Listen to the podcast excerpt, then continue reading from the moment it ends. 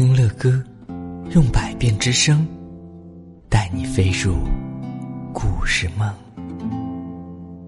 宝贝们，欢迎收听睡前读给宝贝听啊！今天乐哥要继续给你们讲的是《了不起的狐狸老爸》第十集《伯吉斯的一号鸡舍》。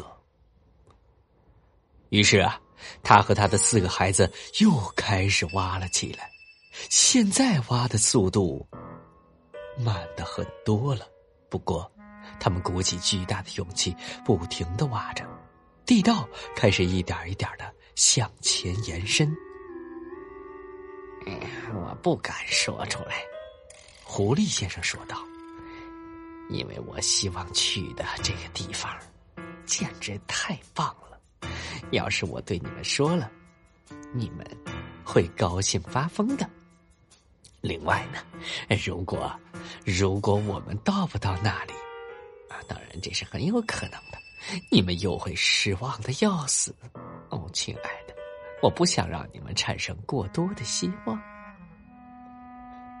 他们不停的挖了好长时间，究竟有多长时间，他们也不知道，因为下面的地道一团漆黑。没有白天，也没有夜晚，但是最后，狐狸先生命令停下来。他说道：“哎，我想，咱们最好悄悄的到上面看看，弄清楚现在咱们到哪儿了。我知道要去的地方，但是我搞不准，咱们是不是到了那地方附近了。”他们开始缓慢、疲惫的向地面方向的斜上方挖，一点儿一点儿的向上延伸。突然，他们挖到了头顶上的某个硬东西，再也无法向上挖了。狐狸先生走上前去查看。哎呀，这个硬东西是木头，悄声说道。是木头板子，这就是说，要是我们没有大错特错的话，我们正好在某个人家的房子下面。狐狸先生悄声说：“现在我看一下，你们千万别出声。”狐狸先生小心的向上推起其中一块木板，木板发出了可怕的咯吱声，他们全都趴下身子。这会儿有什么可怕的事情发生？什么事儿也没有。于是，狐狸先生轻轻的推起了第二块木板，接着他非常谨慎的从缝隙里探出脑袋。哇！他不由自主的发出了一声兴奋的尖叫。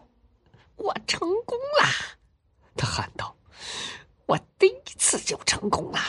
我成功了！我成功了！我成功了！”于是他一提身子，从地板的缝隙里爬了上去，开始高兴的手舞足蹈起来。快上来呀，上来看看你们在哪儿啊，亲爱的！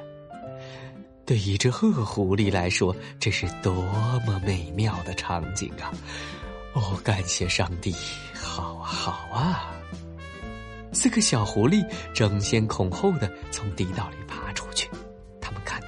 是多么奇妙的景象啊！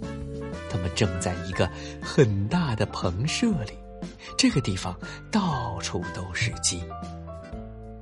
哦天哪，到处都是鸡，有上千只白色、棕色的、黑色的鸡。伯吉斯的一号鸡舍，狐狸先生喊道：“这正是我看准的地方。”我正好看准的地方，我正好挖到了它的中间。哎呀，第一次就成功了，多神奇呀！而且我可以说，简直是太巧妙了。等一等，狐狸先生命令道：“不要慌乱，向后站，静一静。咱们一步步来。首先，大家都喝口水。”他们都跑到鸡的饮水槽那儿舔着清凉可口的水，随后狐狸先生挑了三只最肥的母鸡，敏捷的用嘴巴咔嚓一咬，就立刻把它们咬死了。他们一个接一个的从地板上的空隙爬进地道，很快就在黑暗的地道里了。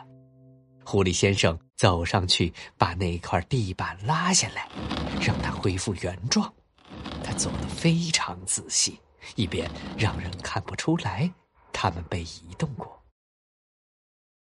儿子，他把那三只肥母鸡给了他四个孩子中最大的一个。说道：“快跑回去，把这个带给你妈妈，告诉她准备一个宴会。对她说，我们其余的几个安排好别的几件事情，马上就到。”哇，真是了不起的狐狸老爸！乐哥觉得，狐狸老爸带着啊，全家狐狸不泄气，不断的努力。哎，真的，嘿。